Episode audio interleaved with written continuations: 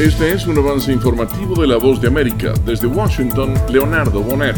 Enfrentando grandes retos para avanzar en las prioridades de su agenda legislativa, el presidente Joe Biden viajó a la costa oeste. Esta es la primera vez desde que asumió su mandato que el jefe de Estado visita esa zona del país. El presidente Biden se embarcó en una gira por el occidente del país con paradas en tres estados. Esta es la primera vez que visita esa región del país desde que tomó posesión de su cargo. En su mira está como prioridad la respuesta efectiva al reto del cambio climático. La realidad es, tenemos un problema de calentamiento global y es algo progresivo. Las cosas no volverán a ser como eran, no van a estar mejor que hoy, solo pueden empeorar. Desde Washington, Jacopo Luzzi, Voz de América.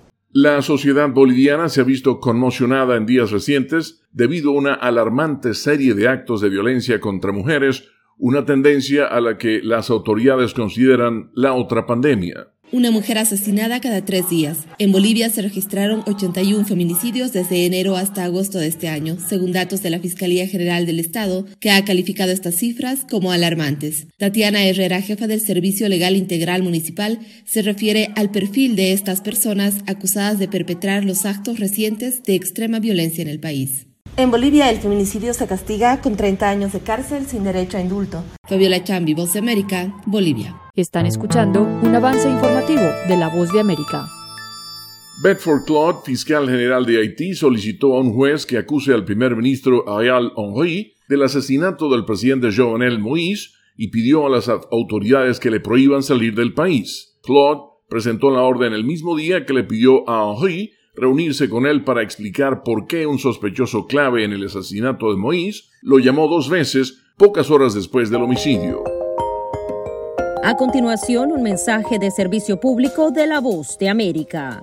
Para evitar la depresión o ansiedad durante la cuarentena, expertos recomiendan establecer una rutina, mantener hábitos saludables, hacer uso de nuevas tecnologías para mantenerse conectado con amigos y familiares, reducir el consumo de noticias negativas relacionadas con la pandemia y aprovechar los espacios dentro de su vivienda mientras se queda en casa. Este fue un aviso de servicio público de La Voz de América. Y al cierre, temeroso de las acciones de Donald Trump en sus últimas semanas como presidente, el máximo oficial militar de Estados Unidos, Mark Miley, jefe del Estado Mayor Conjunto, aseguró dos veces a su homólogo chino que las dos naciones no irían a la guerra, según un libro de próxima publicación. Este fue un avance informativo de La Voz de América. Desde Washington, Leonardo Bonet.